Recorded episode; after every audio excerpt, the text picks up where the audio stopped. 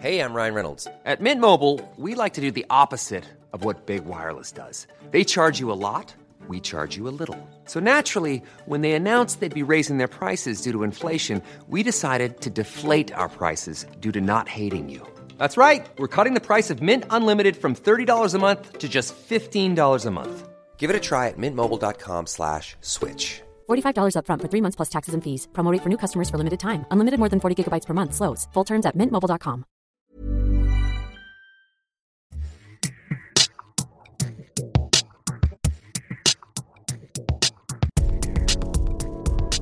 C'est ce que je te disais que c'était important qu'il y ait de plus en plus de médecins qui s'écartent aussi euh, du discours majoritaire en disant moi je suis pas d'accord avec ce qui se passe dans le corps médical, quitte à me faire des ennemis, mais je vais le dire haut et fort. Et ça, ça me paraît euh, important pour aussi permettre à la jeune génération de se dire tiens ce médecin il dit pas pareil que les autres, peut-être qu'une autre médecine est possible, tu vois. Une autre médecine est possible. Un corps n'est pas qu'un assemblage d'organes. Le regard médical peut aussi être un regard sociologique. Le soin n'est jamais neutre, il est politique, et refuser de l'admettre, c'est se voiler la face sur le fait que certains espaces médicaux sont réservés aux hétéros. On parle de tout ça dans ce second épisode avec Baptiste Beaulieu et de la conviction qu'ont les médecins de soigner tous leurs patients et patientes de la même manière. Ouais, ça c'est un truc qui revient souvent dans la communauté médicale. C'est euh, l'idée absurde selon laquelle à partir du moment où tu mets ta blouse, euh, ben euh, tu deviens sans péché. C'est-à-dire d'un seul coup, hop, t'as plus aucun biais, quel qu'il soit, plus aucun stéréotype préjugé, t'es plus raciste, t'es plus homophobe, t'es plus sexiste, t'es plus validiste. T'as mis ta blouse et donc, ben voilà, tu soignes tout le monde pareil. C'est un truc qui revient souvent. Quand je discute avec des amis médecins qui sont pas militants, ils me disent mais pourquoi tu parles de ça? On soigne tout le monde pareil. Mais parce que souvent, ce sont des médecins qui sont blancs, hétérosexuels, euh, cisgenres et qui sont médecins, donc qui euh, ont un salaire plus que confortable. Et, donc, quand ils disent on soigne tout le monde pareil, euh, ce qu'ils sous-entendent, c'est que tout le monde, c'est eux. Tout le monde est comme eux.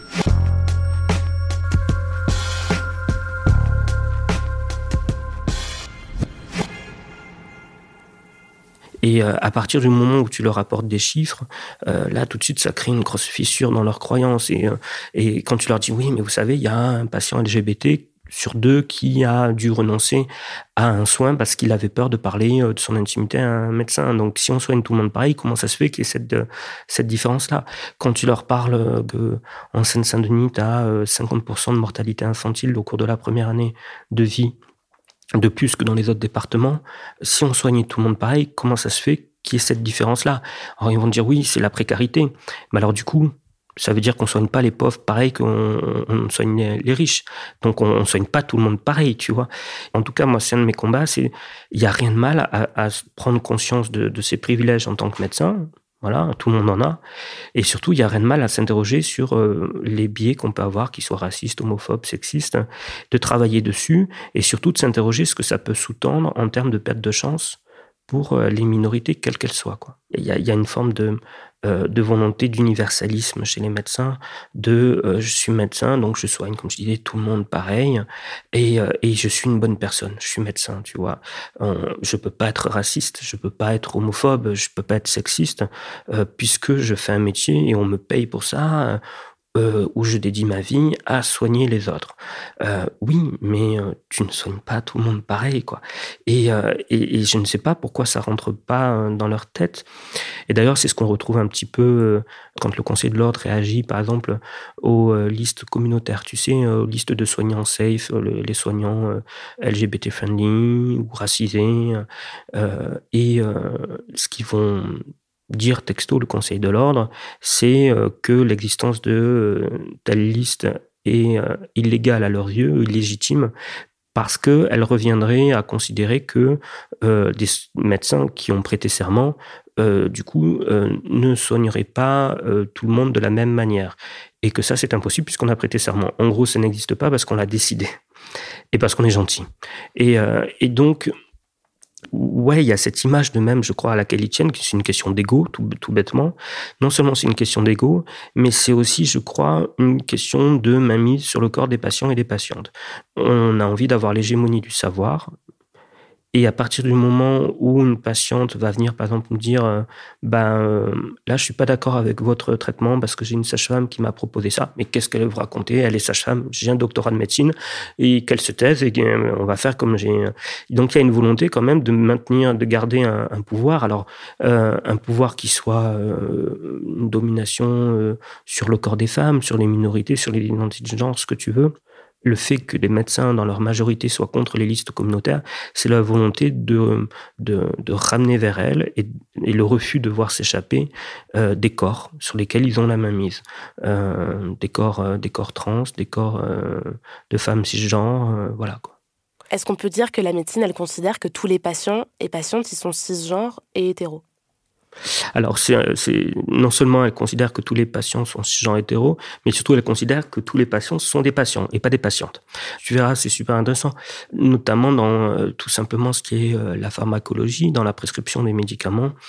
Euh, les gens le savent assez peu, mais la plupart des médicaments sont testés sur des corps masculins pour des physiologies masculines. alors, il y a plusieurs raisons à ça, même si elles sont aberrantes. C'est que les euh, physiologies euh, féminines sont compliquées. Euh, elles sont beaucoup plus compliquées qu'une physiologie masculine, tout simplement parce que dans la vie d'un homme cisgenre, sur le plan hormonal, il se passe pas grand-chose. Il y a la puberté, l'andropause, mais c'est un, épiphénomène, et puis c'est tout. Alors que dans la vie des femmes transgenres ou des hommes trans, il se passe plein plein de choses. Par exemple, ben, il se passe la puberté, puis après, il y a les règles, euh, éventuellement une grossesse, euh, plusieurs grossesses, puis le retour des règles, puis après la ménopause. Et tout ça, euh, autant te dire que les labos pharmaceutiques, ils fuient ce genre de, comment dire, d'anomalie, si tu veux. Mais résultat, ben, quand tu prescris un somnifère à une femme cisgenre, il a été expérimenté sur un corps d'homme cisgenre. Et, et donc, ben, il y a des femmes qui vont dire ben, Je suis resté toute la journée dans le coltard, alors qu'en fait, c'est pas censé être comme ça. quoi la médecine française et donc la médecine théorique hein, est, basée sur le corps d'homme cisgenre. notre pharmacologie et donc notre thérapeutique est basée sur ce corps-là. Et donc, partant de là, euh, ben, c'est beaucoup plus compliqué de s'adapter déjà aux, femmes, cisgenres. Et puis ensuite, euh, il y a le problème de la rentabilité. Pour qu'un laboratoire investisse plusieurs années d'expérimentation pharmacologique, il faut qu'il soit sûr à la fin d'être rentable. Et clairement, les traitements qu'on donne pour les transitions chez les personnes trans, enfin, c'est considéré par l'industrie pharmaceutique comme une niche, c'est-à-dire ça concerne 1% de la population.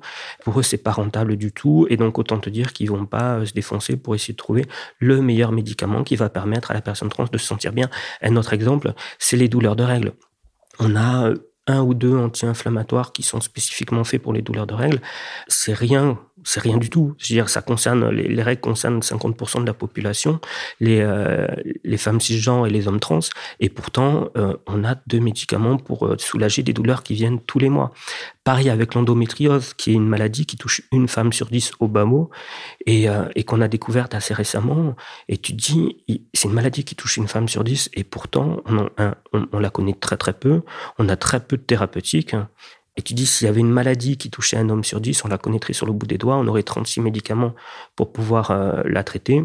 Et pareil avec euh, tous les problèmes de, libido féminine, tu vois, alors qu'on a, euh, je sais pas combien de médicaments pour réveiller, maintenir l'érection masculine, tu vois. On n'imagine pas qu'en France, en 2020, il y a des services hospitaliers qui sont réservés aux hétérosexuels. C'est-à-dire qu'on pourrait mettre une pancarte sur le, service avec marqué euh, interdit aux lesbiennes, euh, ça reviendrait au même. Et on, s'en aperçoit quand tu te promènes dans les services de procréation médicalement assistée, euh, d'aide à la reproduction, où il n'y a que des couples hétérosexuels dans ces services-là. Et, c'est très choquant de se dire que les femmes lesbiennes ben, n'y ont pas leur place parce que la loi n'est pas passée, qu'elle leur interdit. Et c'est d'autant plus choquant que la PMA, elle est pratiquée depuis les années 80 en France. Euh, elle est basée sur l'idée totalement fausse que l'infertilité est, euh, dans les couples hétéros, à 100% euh, d'origine organique, si tu veux. Alors que, un truc tout bête, on, le sait, hein, que près de 60% des couples hétérosexuels infertile souffre de ce qu'on appelle une, infertilité sociale, c'est-à-dire euh, euh, ben, le monsieur pourrait, mais c'est la femme qui peut pas, ou inversement, la femme pourrait, mais c'est le monsieur qui peut pas. Et clairement, euh, on ne leur dit jamais à ces couples-là, euh, ben votre infertilité est sociale. Donc un, je vois pas pourquoi la euh, la sécurité sociale paierait pour que vous puissiez avoir accès à la PMA.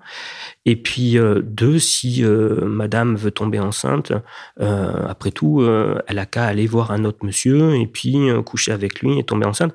Et ce serait d'une violence terrible de leur dire ça. Pourtant, c'est exactement ça qu'on dit aux couples lesbiens qui réclament à juste titre la, PMA en ce moment, on leur dit deux choses. Pourquoi la sécurité sociale rembourserait votre infertilité alors que vous n'êtes pas infertile? Une femme n'est pas, enfin, souvent dans le couple, euh, elles ne sont pas infertiles, mais c'est une infertilité sociale. mais à, juste titre, euh, c'est la même infertilité sociale que 60% du coup des couples euh, hétérosexuels infertiles. Ça, c'est la, première chose. Et, pourtant, on lit aussi sur les réseaux, je vois pas pourquoi je paierais alors que vous n'êtes pas infertile et qu'il suffit que l'une d'entre vous aille en boîte un soir, ramène un mec chez elle.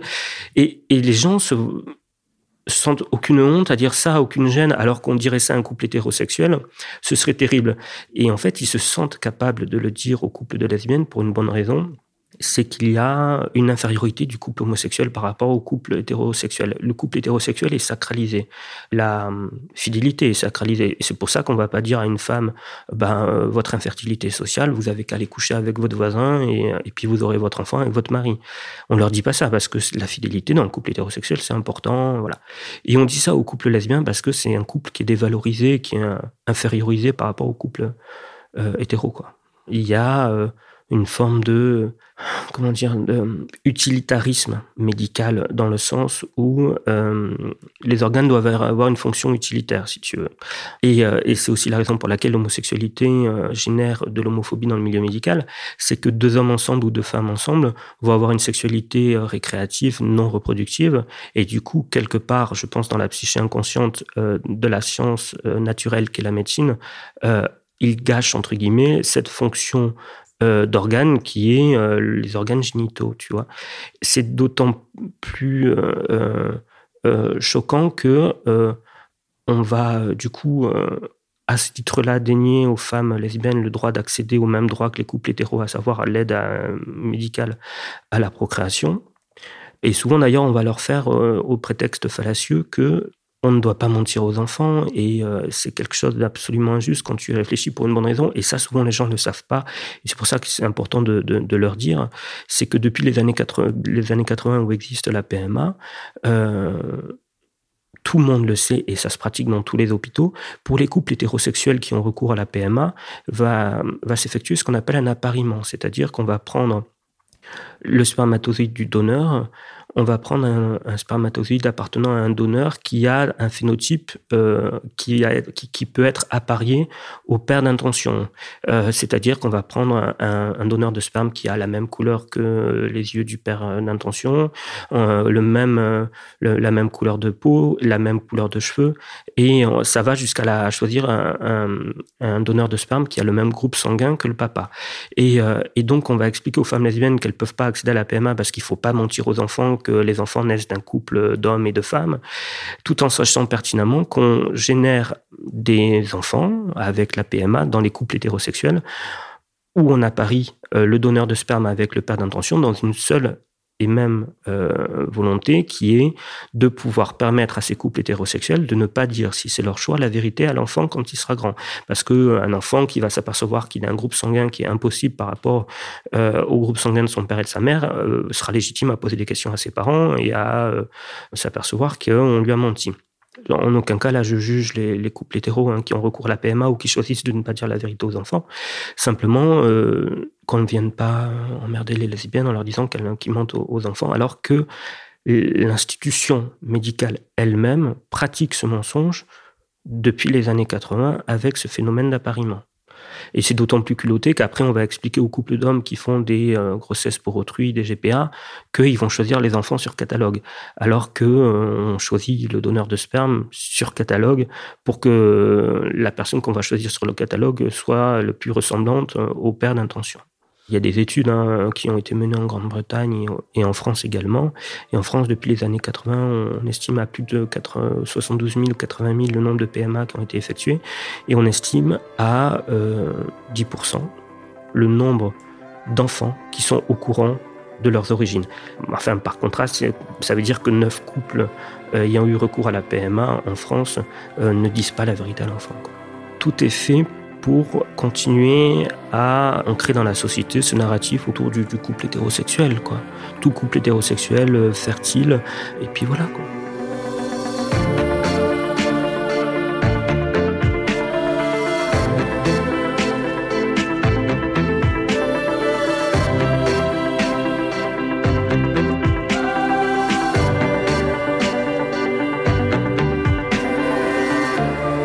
Euh, les minorités de, genre ou les minorités sexuelles et euh, comment les accueillir à la fois dans toute leur complexité mais sans les faire, leur faire se sentir différents d'un autre patient. Je te donne un exemple. Si j'accueille une personne trans, est-ce que je dois considérer sa transidentité, si tu veux, et donc la considérer euh, comme une patiente ou un patient à part, ou me dire non, c'est un patient comme les autres, mais du coup risquer de faire, euh, de passer sous le radar des risques psychosociaux qui sont inhérents euh, à la transidentité dans une société où euh, beaucoup, beaucoup, beaucoup de gens sont transphobes et donc peuvent susciter chez cette personne des sentiments de dévalorisation, des syndromes dépressifs. Et, et donc, L'exemple typique, c'est la personne trans qui vient pour une angine. Est-ce que je ne fais que soigner son angine ou est-ce que j'en profite pas aussi pour savoir comment elle va, euh, si elle a un tissu social solide, si euh, sa famille euh, ben, est toujours là pour elle? tu vois, c'est ce genre de petits détails-là. Et, et je crois que ce qui est important, en tout cas, moi, dans ma pratique de tous les jours, c'est surtout d'être à l'aise avec ses patients et ses patientes et donc de verbaliser les choses. Par exemple, pour mes patientes euh, trans, c'est euh, euh, typiquement lors du premier rendez-vous que j'ai avec elles, on passe un contrat, on, on fait, on passe un contrat, d'accord? Première clause du contrat, c'est si un jour je suis maladroit, ou que je commets une, erreur ou quoi, surtout vous me le dites, parce que c'est comme ça qu'on progresse. Il faut que ça reste sain, tu vois, la, discussion entre nous. Et, et moi, j'ai autant à apprendre de vous que euh, vous, vous avez d'informations à obtenir de moi. Et, euh, je sais que, euh, tu vois, cette cette mise à plat des choses dès le début, ça les rassure vachement. Et euh, une question toute bête aussi, de leur dire bon ben comment vous voulez qu'on vous appelle, comment vous voulez euh, quel prénom vous voulez qu'on utilise? Et un truc tout bête que je fais et je, trouve ça important, euh, c'est que tu sais, il y a toujours ce moment quand tu accueilles une personne trans pour la première fois ou quand elle n'a pas encore fait le changement d'état civil, quand elle va te sortir sa carte vitale, c'est un moment qui est délicat parce que sur la carte vitale, il y a son dead name et elle n'a pas forcément envie que tu le connaisses. Et du coup, c'est des choses toutes bêtes et que j'aimerais apprendre aux étudiants en médecine, et c'est ce que je fais quand j'interviens dans les facs. Je leur dis, vous avez, euh, à aucun moment, vous avez besoin de connaître le dead name de la personne. Ce qui veut dire une chose toute simple, c'est au lieu de lui prendre sa carte vitale, vous faites une exception, vous faites une feuille de soins, vous mettez son nom, vous remplissez toute la feuille de soins, et vous donnez la feuille de soins au patient, qui met son dead name, vous retournez la feuille de soins et vous la mettez au milieu du paquet de feuilles de soins que vous allez devoir apporter à la CPM. Vous avez même pas, puisque sur l'ordinateur, c'est vous qui remplissez, donc vous pouvez mettre le prénom qu'elle vous donne. Vous n'avez même pas besoin de connaître le dead name de la personne, quoi. C'est des petites choses comme ça qu'on apprend parce que, parce que la première fois que tu es médecin, gay, militant et que tu accueilles une personne trans et qu'arrive le moment où elle sort la carte vitale, il y a ce moment de flottement, dit Ah, ça c'était pas bien, qu'est-ce qui s'est passé, comment faire autrement pour qu'il y ait plus ce petit moment de flottement un peu gênant pour, pour, la, pour le patient ou la patiente. Quoi les, minorités de genre et les minorités sexuelles passent tellement sous les radars que c'est même pas, ça n'existe même pas, si tu veux, ce genre de, débat ou d'idées ou de, ou de délicatesse, je sais pas comment on pourrait dire, hein, tu vois. Non, clairement pas, clairement pas. Qu'est-ce qu'on peut imaginer? Qu'est-ce qu'il est possible de faire pour que tout ce dont on vient de parler, là, tout ça, ça change? Alors, euh, plusieurs choses. Euh, d'abord, il y a le temps qui joue pour nous parce que euh, je pense qu'il y a une bonne partie du corps médical qui est vieillissante et qui va pas tarder à quitter la scène, on va dire ça comme ça. Tu vois ce que je veux dire? Et c'est très bien comme ça parce que la jeune génération, quoi qu'on en dise, est quand même en tout cas, je l'espère, plus progressiste que l'ancienne. Et ensuite, euh, moi, ce qui me paraît important et la chose pour laquelle je milite, c'est euh, de faire euh, entendre la pluralité des voix de nos patients et nos patientes dès le début de nos études, dans les facs de médecine. Je veux faire entrer dans les facs de médecine des patients et des patientes appartenant à des minorités, quelles qu'elles soient. C'est-à-dire que moi, je peux aller dans les facs de médecine et dire, vous savez, c'est pas bien d'être discriminant avec les personnes grosses. Euh, c'est comme si je pissais dans un violon. C'est, enfin, dire c'est pas bien d'être méchant, c'est euh, voilà, tu vois. Mais faire venir une personne grosse qui va parler pendant 30 euh, minutes à des jeunes étudiants en médecine en leur disant, ben voilà, moi, parce que je suis grosse, ce que j'ai vécu en tant que femme grosse, ou faire venir une personne trans qui va regarder ses étudiants droit dans les yeux et qui va leur dire, vous savez, moi, on me crache dessus dans la rue. Et ça, je mets au défi n'importe qui de voir une personne, de regarder dans les yeux et te dire, pour ce que je suis, on me crache dessus dans la rue, et ne pas sortir de cet entretien euh, euh, violemment ébranlé, euh, ben, te dire, ah ben ouais, en fait, on n'a pas tous la même vie, quoi. Moi, personne ne se sent la possibilité de me cracher dans la rue juste parce que je suis ce que je suis, quoi.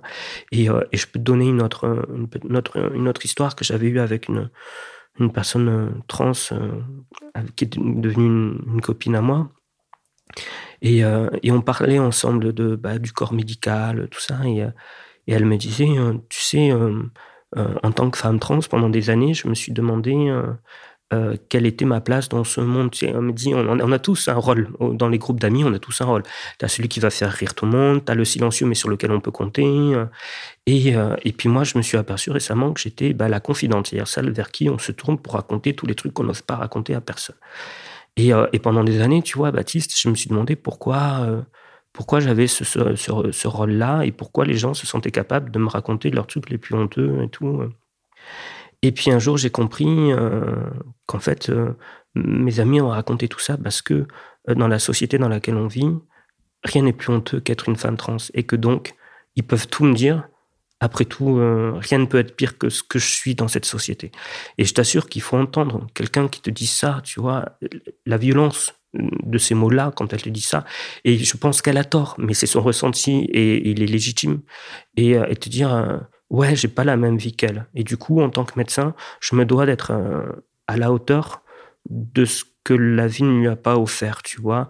Et, euh, et moi, euh, enfin, en tant que médecin militant, je me dis, si je peux un jour, tu vois, me dire, quand je serai très très vieux, me dire, ouais, ben, j'ai des patients trans qui sont venus chez moi parce qu'ils étaient bien avec moi dans mon cabinet et que mon, mon cabinet était pour eux un sanctuaire, bah, j'aurais réussi ma vie, quoi. Tu vois ce que j'ai c'est pour ça que je fais médecine. Enfin, tu fais médecine pour créer des petits sanctuaires pour les gens, quoi. Ouais, je le fais pour ça. Mais parce que j'ai eu l'expérience de l'altérité en tant qu'homosexuel. Je sais pas si j'aurais été un aussi bon médecin si j'avais pas été moi-même homosexuel. Mais ça, c'est le problème, tu sais, de, de, de, de l'empathie, de prendre conscience, euh, euh même avec la, toute la meilleure volonté du monde, tu peux pas comprendre ce que vivent les gens tant que t'as pas fait toi-même l'expérience de la minorité.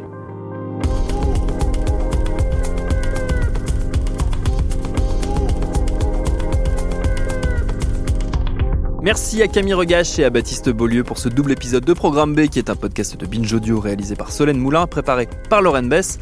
Abonnez-vous sur votre appli de podcast préféré pour ne manquer aucun de nos épisodes. Facebook, Twitter, Instagram pour nous parler et à demain pour un nouvel épisode.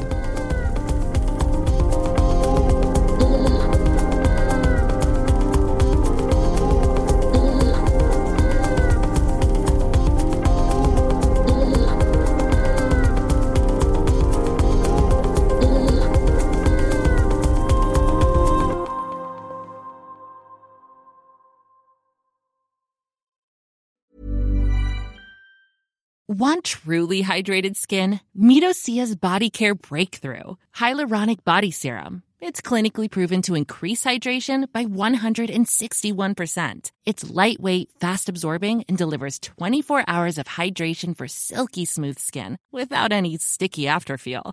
Treat your skin to clean vegan skincare from Osea. Get 10% off your first order with code SUMMER at OseaMalibu.com. That's O S E A Malibu.com code SUMMER.